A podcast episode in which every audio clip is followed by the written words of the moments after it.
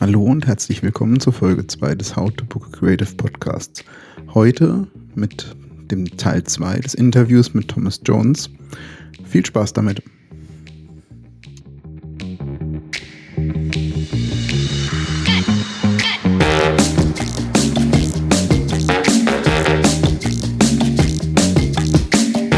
Drücken Sie bitte auf den Knopf. Jetzt. Drücken Sie F, um die Aufnahme zu starten. Läuft. Läuft. Das Wasser auch irgendwo anders hinstellen. Hier steht ja, Thomas, jetzt lass mir doch mal die Einleitung hier. Hallo und herzlich willkommen zum Teil 2 des Interviews mit äh, Thomas B. Jones äh, in Kirchheim unter Tech. Jetzt weiß ich's. Ihr hört den How to Book a Creative Podcast, äh, der Podcast, der, der helfen soll, Unternehmen und Kreative effektiver zusammenarbeiten zu lassen. In Teil 1 haben wir ja schon, äh, sagen wir mal, über Thomas äh, Vorleben gesprochen als Produktmanager. Und heute in Teil 2 wollen wir etwas in äh, die Tiefe eintauchen zu dem Thema, was er jetzt macht, nämlich als Fotograf ist er selbstständig. So, Thomas, ähm, was sind denn eigentlich die Bereiche, in denen du fotografierst? Wo bist du da unterwegs? Wo findet man dich? Mm, ich decke heute hauptsächlich den Bereich Reportage und Porträt ab. So würde ich mich bezeichnen, als Reportage- und Porträtfotograf. Was heißt das? Es sind meistens irgendwie Menschen mit im Spiel. Mm, für meine, für meine Businesskunden ist es so, dass ich zum einen Eventreportagen mache, also wenn die Workshops, Veranstaltungen haben. Da ist auch schon die gelegentliche Weihnachtsfeier mal dabei gewesen, die ich begleitet habe. Es gibt aber auch Reportagen, die ich in der Produktion zum Beispiel mache. Also was dann eher Richtung Imagefotografie schon wieder geht. Ich versuche es aber ein bisschen als Reportage aufzuziehen. Also ich versuche dann vielleicht nicht unbedingt das perfekte Licht zu haben, aber die perfekte Story halt irgendwie rüberzukriegen mit den Bildern. Und auf der anderen Seite ist es dann die Porträtfotografie. Das sind dann ganz klar Business-Porträts, Bewerbungsbilder mache ich auch, das, wobei das dann eher die Privatkunden natürlich sind äh, Business-Porträts von Kunden, Mitarbeiterbilder ganz viel auch mittlerweile, dass ich dann, also auf der Homepage damit die, das Unternehmen auf der Homepage auch ein Gesicht hat, wenn man so möchte, oder viele Gesichter hat ähm, und dass da die Mitarbeiter alle dann auch vertreten sind zum Beispiel. Das ist, was bei meinen Unternehmenskunden so, ja, 80, 90 Prozent, was ich bei denen mache. Ja, du hast auch ganz tolle Arbeiten auf deiner Seite. Äh, Link in den Show Notes. Genau. Den könnt ihr euch dann anschauen. Ähm, Genau, die Bereiche, in denen du tätig bist. Ähm, warum hast du dich eigentlich selbstständig gemacht? Das ist nur die klassische Frage, ähm, die äh, sich, glaube ich, äh, viele Leute stellen. Warum macht man sich selbstständig? Mm, für mich war es so, ich habe ja, äh, keine Ahnung, wie lange habe ich in Unternehmen gearbeitet, lang genug. Ähm, und habe dann irgendwann feststellen müssen, dass es alles gar nicht so cool ist als Angestellter. Ich habe dann auch eine Zeit lang schon zurückgesteckt, bin auf ein Teilzeitmodell gegangen, habe nur noch 80 Prozent äh, als Angestellter gearbeitet, um nebenher die Fotografie weiter auszubauen. Und das Problem war, da habe ich dann wirklich Blut geleckt, weil dann habe ich nämlich gemerkt, dass ich als Selbstständiger, man muss zwar viel arbeiten, oder es ist immer viel zu tun, sagen wir mal so, ähm, aber ich kann meine eigenen Entscheidungen treffen. Und ich habe gemerkt, ich kann, ich muss mich vor niemandem mehr rechtfertigen, außer vor mir selbst, was auch immer das heißen mag dann am Ende vom Tag. Ähm, der Charme ist aber, dass ich wirklich die Ideen umsetzen kann, die ich habe. Ich kann also wirklich hergehen und sagen, ich habe jetzt eine wilde Idee irgendwie und ich nehme mir da jetzt auch vier Wochen Zeit dafür. Und wenn es schief geht, ist es halt schief gegangen, aber ich muss mich da nicht irgendwo rechtfertigen, außer von mir selbst, klar, das immer. Aber ich kann die Dinge machen. Ich kann sie vor allem schnell machen. Ich bin als Einzelunternehmer unglaublich flexibel und schnell unterwegs. Ich bin wie Wasser. Also ich kann jedes Problem umfließen, man, wenn man möchte. Also es gibt nichts, was mich lange aufhält, weil ich schnell nach Lösungen suchen kann. Wenn man in einem großen Unternehmen arbeitet, ist es halt so, man muss dann irgendwie eine Besprechung einberufen oder man muss erstmal ein Meeting machen, um eine Besprechung zu machen, muss dafür einen Raum reservieren, der ist dann nicht verfügbar. Dann ist einer nicht da, weil der ist dann im Urlaub und dann hat man den Falschen eingeladen, dann ist ein halbes Jahr vergangen. Heute kann ich einfach beschließen, ich mache jetzt neben der Fotografie noch Podcast und ich fange einen Podcast an. Und ich muss keinem dafür irgendwie sagen, hey, das ist eine riesen Idee, einen Podcast zu machen. Ich muss niemanden überzeugen. Ich kann es einfach durchziehen. Wenn es schief geht, na, lasse ich es halt wieder. Geht dann genauso schnell. Ich kann es auch ganz schnell wieder lassen, solche Dinge. Oder ja, so, solche Dinge auch anfangen. Das ist für mich, der ich, ich bin so ein quirliger Typ, der viele Ideen hat. Für mich ist es perfekt, das so zu machen tatsächlich. Ich gebe aber auch zu, auf der anderen Seite vermisse ich auch eine große Firma oder einen großen Personalstamm im Background zu haben. Weil hin und wieder bin ich dann auch in der Situation, ich fange viele Dinge an, das ist ja auch so mein Ding. Ähm, und jetzt würde ich gern was davon abgeben. Und dann sitze ich hier alleine in meinem Büro und denke mir, das mache ich dann morgen. genau so, genau so kann ich es abgeben, nämlich nur mir selbst. Und man kann sich da ja auch behelfen mittlerweile, dass ich, dass, dass ich auch wieder Agenturen beauftrage dann zum Teil. Also ich bin ja sogar auch in der Rolle dass ich andere Kreative beauftrage. Ist auf jeden Fall interessant. Also der, der Mix macht für mich heute wirklich aus, als Selbstständiger tun lassen zu können, was ich eigentlich möchte. Hm. Du hast jetzt auch in deinem äh, in deiner Ausführung sozusagen gleich einen äh, der Vorteile von Kreativen genannt, dass oder von Einzelunternehmen, dass man einfach flexibel schnell reagieren kann. Und ich glaube, das ist auch ein Vorteil, wenn man als Unternehmer äh, einen Kreativen mit bucht, dass der gar nicht in diesen festgefahrenen Prozessen und Regeln des Unternehmens denkt und vielleicht auch einfach kreativere Lösungen auch an den Start bringen kann. Ja, das äh, denke ich ist so ein gewisser Vorteil. Oder wie siehst du das an der Stelle? Ja, die Kreativen denken vor allem primär in Lösungen. Also idealerweise denken die in Lösungen. Da ist so die Erfahrung, die ich als Angestellter in den Bereichen einfach habe, also als auf Seite von Produktmanagement oder sonstigem, wenn ich mir da was überlegt habe, was ich gerne machen möchte, mit der Firma, mit meinem Produkt, dann denke ich, oh, das muss ich mit dem Einkauf abklären, da hat der Vertrieb dann ein Wörtchen mitzureden, was sagt der Channel Manager dazu, oh, die muss ich erstmal alle abholen irgendwie und ich habe nur Probleme im Kopf. Also die Gedankenwelt besteht aus Problemen. Während ein Kreativer, der von extern kommt, der kennt die alle gar nicht. Und das ist dem auch erstmal primär egal. Was erstmal gut ist, der denkt erstmal einer Lösung und bietet einen Lösungsweg. Ich als Angestellter wiederum in den Unternehmen kann dann diesen Weg aber nehmen und den quasi den Leuten vorschlagen. Also ich kann durch so einen externen Kreativen, der lösungsorientiert denkt, ganz viele Probleme bei mir erschlagen und vielleicht diese Überzeugungsarbeit durch den externen quasi leisten lassen. Ja, Probleme darfst du nicht sagen, du weißt, es gibt nur Herausforderungen. Es gibt nur Situationen und Herausforderungen. ähm, wo wir jetzt beim Thema sind, Herausforderungen. Welche sind denn jetzt deine Herausforderungen, nachdem du ja quasi Seiten gewechselt hast bei, mit der Zusammenarbeit mit Unternehmen? Das hat sich jetzt ja ein Blickwinkel ein bisschen geändert. Ja, durchaus. Also ich bin jetzt ja in der schönen Situation, der Kreative zu sein, der diese Firmen betreut. Hm ich vermisse bei denen die Geschwindigkeit, die ich jetzt habe tatsächlich. also es ist so, dass ich irgendwie mit Lösungen um die Ecke komme und die dann vorschlag und dann dauert das Wochen oder Monate so ein Entscheidungsprozess und ich reg mich dann auf, warum das so ist. Ich weiß aber, warum es so ist. Ich muss mich halt selber immer wieder dran erinnern tatsächlich. Ich weiß, in welcher Situation die stecken. Das hilft mir aber auch, mich in die rein zu versetzen, ähm, wenn da, wenn ich an ein Problem komme mit den Kunden. Also sei es, keine Ahnung, ich, ich, ich versuche die Probleme zu antizipieren, die der Kunde hat. Das ist so meine Aufgabe mittlerweile, was aber auch dann sich im Erfolg widerspiegelt. Wenn ich das kann, wenn ich den Einblick habe da rein, dann kann ich mir auch wirklich vorstellen, okay, was sind die Fragen, die jetzt kommen? Wenn ich eigentlich schon weiß, welche Fragen er stellt oder wenn ich ihm schon in der E-Mail mitgeben kann, was er seinen Kollegen sagen kann, warum das gut ist, warum sie mich buchen sollen, habe ich natürlich einen riesen Vorteil. Aber man muss als Selbstständiger oder als Kreativer jetzt, als Externer Doppelarbeit leisten. Man muss zum einen seine kreative Arbeit leisten, also das heißt rausgehen, fotografieren in meinem Fall oder Konzepte, visuelle Konzepte erstellen für den Kunden, wie auch immer.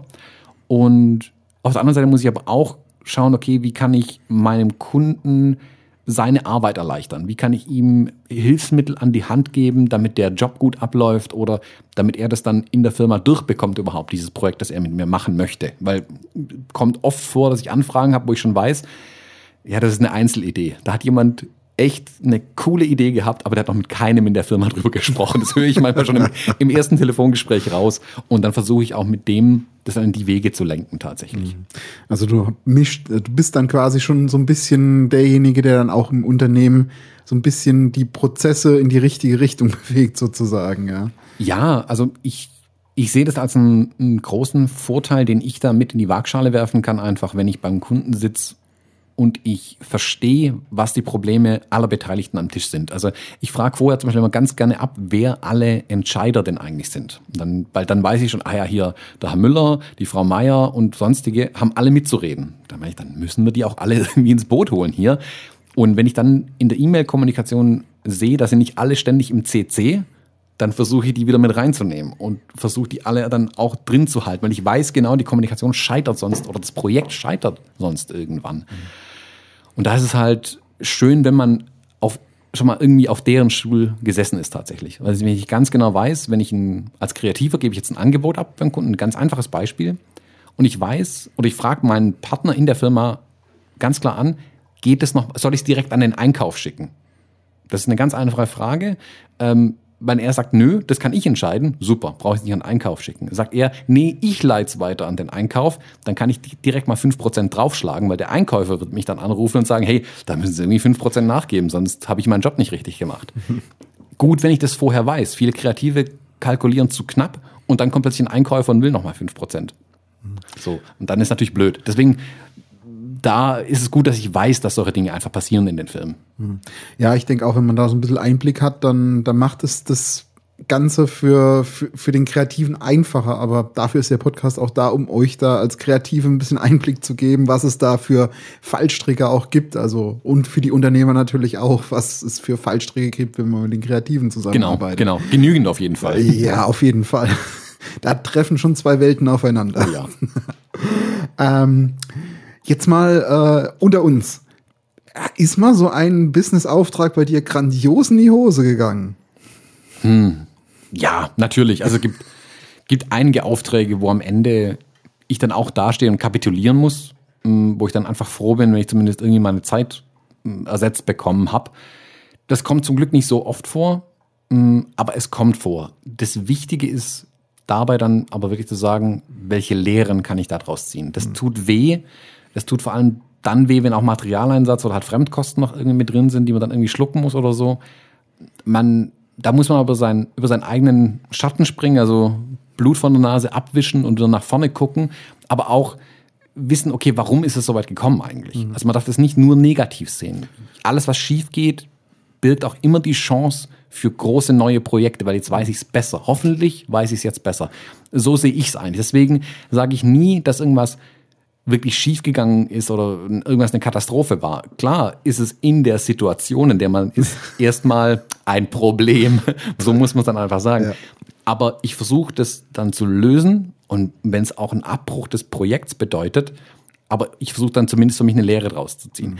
Zum Beispiel ist es die Sache mit den Entscheidern, die ich gerade eben erwähnt habe.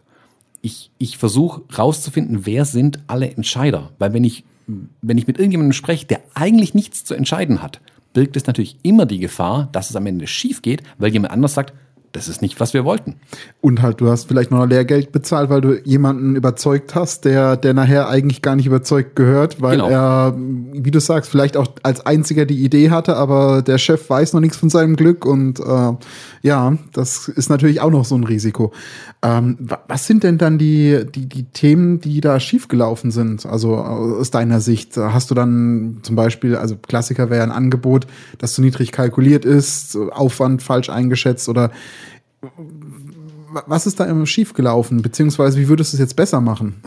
Also, was, was eine meiner Lehren ist, die ich einfach gezogen habe, ist tatsächlich, dem Kunden ein möglichst genaues Briefing zu schicken. Das heißt, je mehr in so einem Briefing drinsteht, desto mehr stelle ich entweder bei ihm Fragen durch ein Briefing, wo ich eigentlich keine Fragezeichen drin habe, aber ich schreibe Sätze rein und wenn der Kunde das durchliest, sieht er, oh, daran habe ich gar nicht gedacht. Bei ihm wird es zu einer Frage.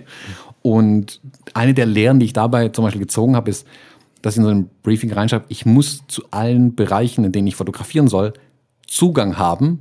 Und es heißt dann, weil da ist die Lehre aus dem Lebensmittelbereich, in dem ich mal fotografiert habe, ich kann halt nicht die Produktion sperren, wenn ich da zum Fotografieren drin bin, weil ich bin irgendwo hingelatscht und sag so, hey, wir werden jetzt hier zum Fotografieren. Dann haben mich alle komisch angeguckt, haben meine Kamera vorne angeguckt und gemeint, da ist Glas drin. Ja, natürlich ist in meiner Kamera Glas drin, nicht an den Objektiven. Mit der kommen sie hier nicht rein. Metall kann über einen Metalldetektor aus Lebensmitteln rausgezogen werden. Und ich kann sehen, auch okay, hier sind Metallteile in, keine Ahnung, meinem Lebensmittelprodukt drin. Das müssen wir die Produktion stoppen. Glas taucht nicht auf. Glas ist aber mindestens genauso schlimm wie Metall. Also da ist einfach Glasbruchgefahr im Lebensmittelbereich in der Produktion. Heißt, da sind Kameras eigentlich verboten. Man braucht sehr viele Sondergenehmigungen, um da ranzukommen. Heißt, entweder ein Produktionsstopp, es ist ein Schichtwechsel, in dem die Produktion nicht läuft, wo dann die Maschinen nochmal gereinigt werden oder sonstiges. Und sowas muss ich dem Kunden sagen. In dem Fall war es halt so, ich bin da hingekommen, wir konnten in dem Bereich, wo wir fotografieren wollten, nicht fotografieren, weil ich zu der Zeit einfach mit einem Glasteil dort nicht reingekommen bin. Und deswegen schreibe ich, wenn jetzt ein Kunde aus dem Lebensmittelbereich kommt, schreibe ich das relativ genau ins Briefing rein. Achtung, an der Kamera ist Glas dran. Das, ist, das klingt völlig bescheuert, wenn man das liest. Aber derjenige aus dem Lebensmittelbereich, der denkt, oh ja, klar, Glas, Bruchgefahr, der darf da ja gar nicht rein. Auch, eigentlich weiß er es, aber ich muss es nochmal in Erinnerung rufen. Also das ist das, auch wieder das Thema, das wir auch schon im ersten Teil angesprochen haben, längerfristige Zusammenarbeit. Wenn man häufiger zusammenarbeitet, weiß man, der Fotograf kommt mit einer Kamera, da ist Glas dran. Mhm. Zum Beispiel Lebensmittelbereiche. Genau. Ähm, gut, ähm, Jetzt haben wir von den Sachen, die schiefgelaufen sind. Was ist denn, hast du auch einen Auftrag, der richtig gut gelaufen ist, wo du einfach mal erzählen kannst, so als Story? Was auch da für dich so die, vielleicht drei Erfolgsfaktoren sind, die, die dazu geführt haben, dass der Auftrag einfach gut gelaufen ist? Ja, auch da wieder, man kann es immer auf Kommunikation runterbrechen. Also wenn ich mit den Kunden, wenn ich wirklich sage, ich nehme nicht nur einen Auftrag an, wenn er kommt, sondern ich gehe mit denen ins Gespräch. Heißt, ich gehe auch in Vorleistung als Kreativer. Also ich man darf nicht immer nur denken, der Kunde weiß genau, was er möchte. Ich gehe als Dienstleister hin und fülle das dann aus und dann ist alles super am Ende. Man muss schon auch ein bisschen schauen, dass man den Kunden berät. Das ist eine riesen Chance einfach zu sagen, ich kann hier in die Beratung erstmal gehen und vielleicht viel mehr rausholen am Ende. Konkretes Beispiel war, ich bin von einem Kunden beauftragt worden, in der Produktion ein paar Bilder anzufertigen für die Homepage. Hm, okay, da kann ich jetzt sagen, ich spreche irgendwie mit dem Kunden, gehe da hin, fotografiere ein bisschen in der Produktion rum, mache da ein paar tolle Bilder, die hauen die auf die Homepage und dann ist alles gut. Dann habe ich gefragt, machen Sie denn eine neue Homepage? Ja, wir machen eine neue Homepage. Hm, was brauchen Sie denn sonst noch für Bilder? Und dann ist rausgekommen, dass man die alten und die neuen Bilder mischen wollte. War das ein da habe ich gesagt, okay, schicken Sie mir mal die alten Bilder. Dann habe ich gesehen, die alten Bilder hat halt irgendjemand entweder mit einer analogen Kamera oder irgendwie sowas gerade. Also schlimm, schlimm, schlimm alte Bilder einfach dabei. Ich meine, okay, das ist ja nicht cool, was da ist. Also die Bilder, wenn es sein muss, kann man die nehmen, aber gut aussehen tut's nicht. Wie ist denn, also was, was kommt denn noch alles? Nur die Homepage kann es ja nicht sein. Ja, ja, wir machen das komplette CI wird überarbeitet. Hm, okay. Ähm, dann bin ich halt hergegangen und gesagt, lassen Sie uns doch mal einen Termin machen und wir sprechen mal generell über eine, ein visuelles Konzept. Wie sollen die Dinge denn bei Ihnen in Zukunft einfach aussehen? Das ging dann so weit, dass ich als Fotograf eine Agentur mitgebracht habe, weil die Homepage ist auch intern entstanden. Also der aktuelle Werkstudent, der da war, der kann Homepages machen, so. Der hat dann quasi die Homepage machen sollen. Man hat dann aber auch gemerkt, okay, das wäre der volle Schuss in den Ofen gewesen. Also der hat nur am Ende gesagt, ich habe keine Kamera, um Bilder zu machen. Wir brauchen jemanden, der die Produktion fotografiert klar hätten wir das irgendwie lösen können, aber dann hätte ich nur die Produktion fotografiert. So habe ich zum einen den Kunden gut beraten. Also ich habe gesagt, wir, sie müssen da mehr machen, wenn das gut aussehen soll. Der Student dürfte seine Homepage dann auch machen, aber ich habe ein bisschen Beratungsleistung reingebracht. Und die habe ich auch abgerechnet. Also ich habe dann ganz klar gesagt, ich habe hier eine, ähm, äh, in meinem Angebot steht neben dem Fotografiestundensatz und Bildbearbeitung und Nutzungsrechte steht auch Projektsteuerung mit drin. Das ist ein geringerer Stundensatz ein bisschen aber mit dem kann ich solche Sachen dann zum Beispiel abdecken. Das habe ich dem Kunden auch vorher gesagt, ich komme gerne bei Ihnen vorbei und dann setzen wir uns doch alle mal an den Tisch, damit wir wirklich wissen, was Sie denn tatsächlich brauchen. Am Ende kam für mich mehr Fotografie raus, ähm, noch ein bisschen Geld verdient über die Beratung, sage ich mal, und es kam auch für den Kunden natürlich das wesentlich bessere Ergebnis raus. Nur mit den Bildern, die ich gemacht hätte, wäre keiner am Ende glücklich gewesen, weil meine Bilder wären zwar von der Qualität ähnlich gut gewesen. Mit einer Konzeption vorher sind die natürlich viel besser und in Summe sah der, sein Auftritt dann am Ende einfach besser aus. Mhm. Ja, also du hast dich jetzt geschickt um die drei Erfolgsfaktoren drumherum geredet. Ähm, also Kommunikation habe ich auf jeden Fall schon mal rausgehört. Dann äh, würde ich das jetzt zusammenfassen, dass man auch über den Tellerrand schaut, also sozusagen guckt, was, was braucht das Unternehmen, also jetzt nicht im Sinne von ihm was zu verkaufen, dem Unternehmen, sondern wirklich ganz klar sagt, wo sind noch Fallstricke, wo, wie zum Beispiel, ich stelle mir jetzt das gerade vor, die mixen die alten und die neuen Bilder, die neuen, als ganz dumpf gesagt, die, neu, die alten sind hochkant, die neuen sind Querformat, sind im ganz anderen Licht aufgenommen und passen gar nicht mehr ins neue CI rein. Hätten sie quasi jetzt einmal dich beauftragt und dann später vielleicht einen anderen Fotografen, der die Bilder nochmal nachgeschossen hätte, weil es CI nicht passt. Das ist ja auch dann für den Kunden ein, ein Mehrwert, den du generiert hast und ähm, einfach auch so die, die, dem Kunden zu helfen, zu der richtigen Lösung zu kommen. Ich denke, das ist auch ein ganz wichtiger Faktor. Genau. Viel Interesse zeigen hilft da tatsächlich. Okay. Also ich bin da selbst in den Erstgesprächen beim Kunden, ich ich fahre gerne zu meinen Kunden hin. Also am Telefon ist immer alles super, aber ich fahre auch ganz, ganz zu meinen Kunden hin, wenn sie das wirtschaftlich vertretbar lösen lässt. Und wenn ich dann da bin, sage ich, können wir uns das Werk mal anschauen. Also was muss ich tun, um Ihre Produkte mal zu sehen? Lassen Sie uns in den Showroom gehen, lassen Sie uns in die Produktion sehen. Ich will wirklich alles von A bis Z gesehen haben und soweit es geht verstehen. Ich, ich komme aus dem technischen Bereich, ich habe da wirklich ein ehrliches technisches Interesse an diesen Dingen. Man nimmt aber ganz, ganz viel auf dann als Kreativer und kann dann auch vielleicht noch mehr für den Kunden um die Ecke denken. Wenn, man, also wenn der Kunde zum Beispiel möchte, ha, wir hätten hier gerne in der Produktion Bilder und sowieso und überhaupt. Und dann steht man in der Produktion und denkt sich, es sieht hier aber scheiße aus. Es ist halt einfach, das ist halt, ist halt schlimm, wie es hier aussieht. Das, das will Ihr Kunde nicht sehen. Also ich finde es schlimm, Ihr Kunde wird es vermutlich auch schlimm finden. Was haben Sie denn noch für Bereiche im Werk? Und dann läuft man irgendwie um die Ecke und sieht den, den Bereich am Ende der Fertigung irgendwie wo es viel sauberer, viel aufgeräumter ist. Dann kann man sich überlegen, okay, wie können wir jetzt hier Mitarbeiter zeigen, die die andere Tätigkeit machen, aber hier sieht es einfach besser aus. Also in andere Bereiche reingucken wollen. Vielleicht sich auch zeigen lassen, wie wendet der Kunde denn die Dinge tatsächlich an, damit man einfach sehen kann, okay, welches Gefühl muss man beim Kunden erzeugen. Also gerade als Spezialist und das behaupte ich, sind Fotografen in dem Fall, muss man, wie du sagst, über den Tellerrand rausschauen. Auch sagen, ähm, lassen Sie uns die Agentur mal mit ins Boot holen. Also ich ist schön, dass Sie mich beauftragen, aber ich hätte gern die Agentur mit im Boot. Ich will auch deren Visionen sehen. Ich bin aber auch schon so gewesen, dass ich zu der Agentur gesagt habe, hey, kann ich mal irgendjemanden vom Kunden sprechen? Ich glaube, ich, ich kriege nur die Hälfte mit durch euren Filter quasi. Ihr habt, mhm. ihr habt, glaube nicht verstanden, was der Kunde will. Lasst mich mal mit dem Kunden sprechen. Also das ist, man tritt da manchmal auf die Füße bei den Leuten, aber am Ende sind es alle dankbar, ist meine Erfahrung zumindest, sind alle dafür dankbar, wenn, wenn man über den Tellerrand rausschaut und sich ehrlich interessiert an den Dingen, die da passieren. Lässt du dir das dann auch bezahlen? Ja, natürlich immer. Nein, nicht immer. Also es gibt Situationen, da kann ich es mir bezahlen lassen, guten Gewissens. Manchmal muss man aber sowas auch als Vertriebstätigkeit mhm. verbuchen. Also man hat als Selbstständiger ja immer mehrere Hüte gleichzeitig auf. Ja. Manchmal ist man derjenige, der tatsächlich eine Rechnung schreiben kann, weil er einen Stundensatz hat, den man bezahlen muss. Hm, manchmal ist man aber auch mal nur der Vertriebsmann, der rausfährt und dem Kunden erstmal was in Anführungszeichen verkaufen möchte. Und das muss der andere mit dem Stundensatz wieder reinholen. Da ist ja aber der Trick. Wenn ich gut bin im Vertrieb, dann kann ich das über meinen Stundensatz wieder rausholen. Also es ist nicht so, dass ich beim Kunden durchs Werk laufe und denke, oh, tolle Maschinen, toll sieht's ja aus, toll, habe ich einen schönen Wandertag gehabt, habe mir mal eine Produktion angucken können.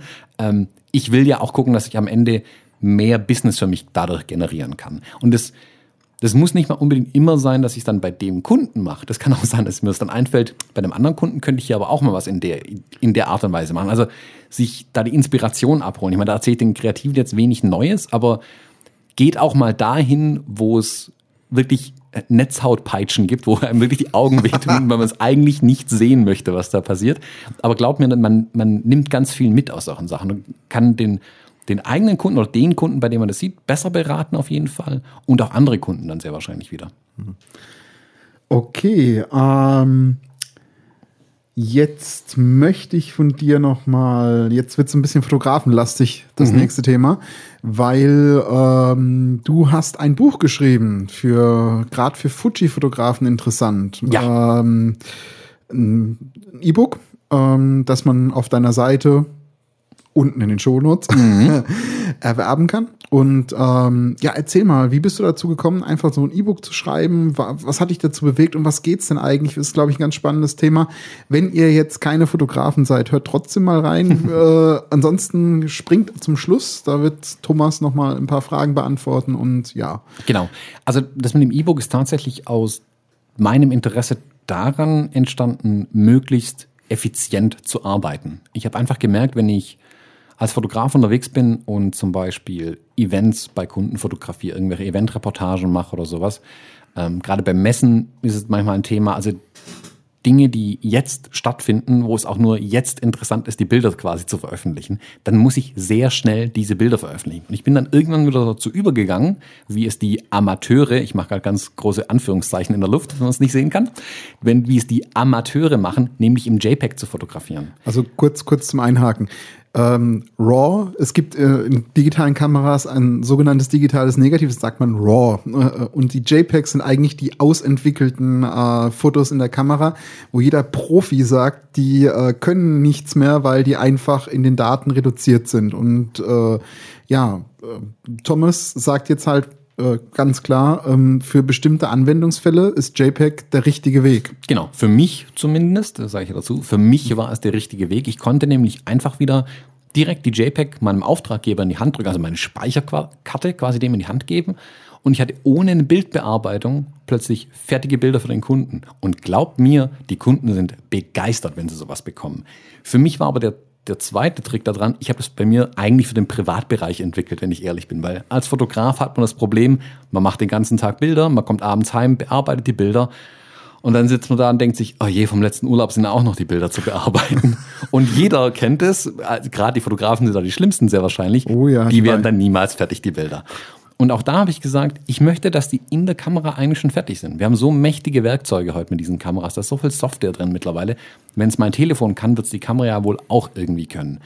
Und habe ich mit anderen Fotografen und Fotografinnen gesprochen und habe festgestellt, alle haben das Problem, aber keiner hat sich mit der Technik je irgendwie auseinandergesetzt. Und dann habe ich mir gedacht, cool, dann setze ich mich hin. Ich habe es ja schon getan, also ich setze das heute im JPEG schon um, diese Fotografie, dass die Bilder in der Kamera entstehen und fertig werden und schreibe das einfach mal nieder. Und dann habe ich irgendwie außersehen ein Buch geschrieben und dann gesagt, okay, das kann ich jetzt auch als Buch tatsächlich dann als E-Book dann veröffentlichen und mh, mm, damit vielleicht dem einen oder anderen den, den Anstoß geben, in der Richtung auch weiterzuarbeiten und weniger Zeit vielleicht in Bereichen zu verbringen, wo er für die, für die, für die, für die Unternehmer, wo sie eigentlich kein Geld verdienen, wo sie eher Geld verbrennen in der Zeit, weil sie halt lang Bildbearbeitung machen, große Daten hin und her schieben, Datensicherung betreiben, also alles Negative versuchen zu eliminieren und für Privatleute ist es ganz einfach so, ich möchte, dass die Leute mehr Zeit mit der Fotografie verbringen, mit dem kreativen Teil der Arbeit und nicht sich anschließend Gedanken machen, oh Gott, wo schiebe ich die riesigen Daten hin? Was mache ich jetzt mit den Bildern? Wie entwickle ich die Bilder jetzt dann aus diesem RAW? Sondern mehr Zeit mit der Fotografie verbringen. Da entstehen ja die Bilder. Das macht ja auch viel mehr Spaß und lässt am Ende auch bessere Bilder entstehen, wenn ich mehr Zeit da verbringe. Und vor allem Dingen, du hast halt auch, wie du sagst, für ein Unternehmen einen Vorteil, dass du einfach für dich auch schnelle Lieferzeiten hast. Das heißt, wieder ein Event kannst du die Bilder relativ zeitnah an den Kunden halt einfach rausschicken. Genau, das ist auch so, so ein Punkt. Und ich habe, hm, da kann man halt zum Beispiel die Brücke damit schlagen, zum, äh, wie man seine Kunden beraten kann tatsächlich. Ich habe einen Kunden aus dem äh, Einzelhandelsbereich und der hat immer wieder so einmal in der Woche, alle zwei Wochen mal ähm, Aktionen, die er bewerben möchte. Jetzt kann er natürlich hergehen und irgendwie mit seinem iPhone auf die Produkte draufhalten und aufs Beste hoffen und es irgendwo hochladen. Er könnte natürlich auch einen Fotografen, mich beauftragen, jede Woche diese Dinge zu fotografieren und dann die Bilder von mir kriegen und sie dann hochladen. Das ist natürlich, mit mir ist es viel Aufwand und Geld, das da reingeht. Wenn er es selber macht, ist die Qualität sehr wahrscheinlich nicht so gut.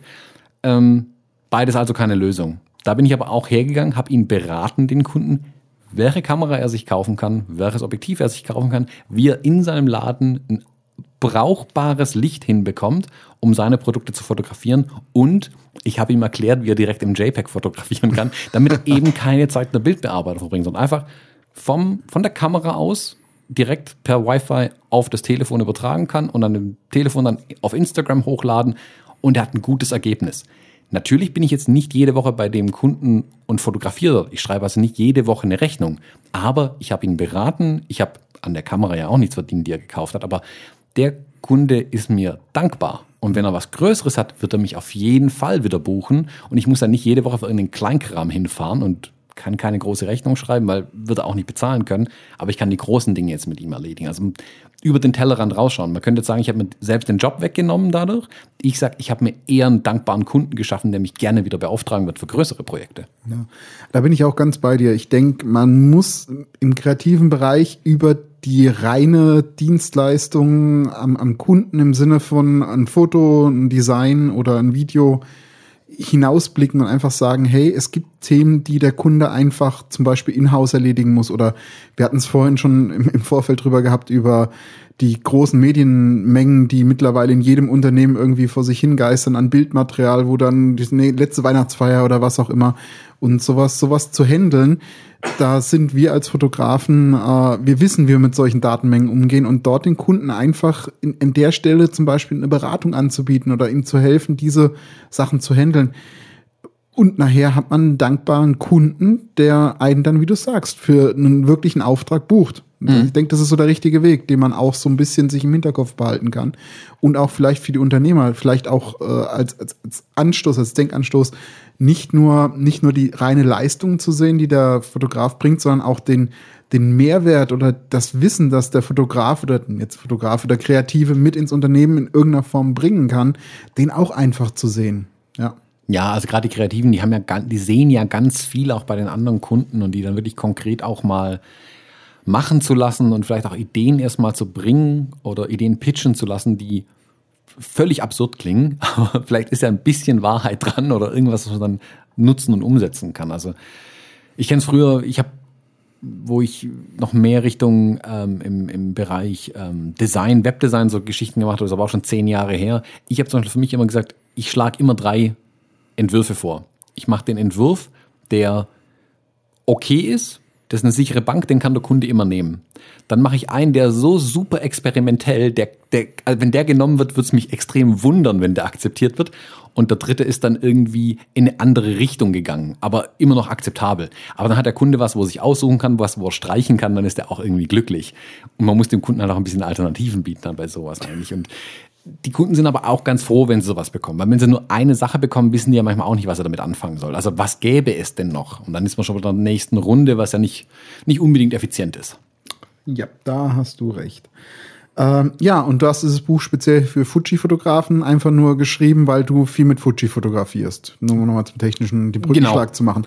Aber ist es für andere Fotografen auch nützlich? Kann, können sie da auch was rausziehen? Würdest du das auch so, würdest du das sagen oder eher nicht? Mm, also man kann natürlich als Nikon-Fotograf sicherlich das Buch kaufen, man kann natürlich dann nicht umsetzen, was drin steht. Zumindest nicht direkt umsetzen. Also sind ja in dem Buch sind JPEG-Rezepte enthalten. Also ich sehe das so ein bisschen wie ein Kochrezept, wo ich die Zutaten aufschreibe in den Mengen und dann die Anleitung, wie ich sie umsetze. Das geht mit einer Kamera äh, von einer anderen Marke natürlich erstmal nicht. Ich habe aber tatsächlich das Feedback bekommen von Leuten, die sich überlegen, eine Fuji-Kamera zu kaufen, das Buch als Referenz quasi angezogen haben, um zu sehen, was geht in dem Bereich. Wir haben aber auch Nikon-Fotografen in dem Fall konkret geschrieben, Sie haben gehört, stimmt, da gibt's ja von Nikon auch so eine Software, die das kann. Die waren dadurch quasi inspiriert, das mal selbst mit ihrer eigenen Kamera zu versuchen. Was ich, obwohl ich an denjenigen kein Buch verkauft habe, trotzdem als Erfolg für mich verbucht, weil ich habe denen dazu gebracht, das zu tun, was ich ja mit dem Buch bezwecken will. Super. Sehr schön. So, jetzt kommen wir langsam zum Ende. Ähm, ich möchte, das ist jetzt das erste Interview, ich möchte zum mir angewöhnen, bei jedem Interview zum Abschluss fünf Fragen zu stellen. Immer fünf? die gleichen. Fünf Stück, die musst du alle beantworten. Also wir sitzen in einer halben Stunde noch hier. Genau. ähm, Frage Nummer eins, vegan oder Fleisch? Äh, vegan oder vegetarisch, genau genommen. Ah, vegetarisch, okay. Rucksack oder Pauschalreise? Rucksack. Rucksack, ah, okay. Ähm, dein Lieblingsbuch zum Thema Business oder was Business betrifft? Who Moved My G's? Ich weiß den deutschen Titel gerade nicht, aber ich schicke dir den Link dazu. Perfekt, den verlinken wir in den Show Notes. Ähm, dein Lieblingstool, das dir hilft, tagtäglich hilft, äh, dein Business voranzutreiben oder umsetzen zu können?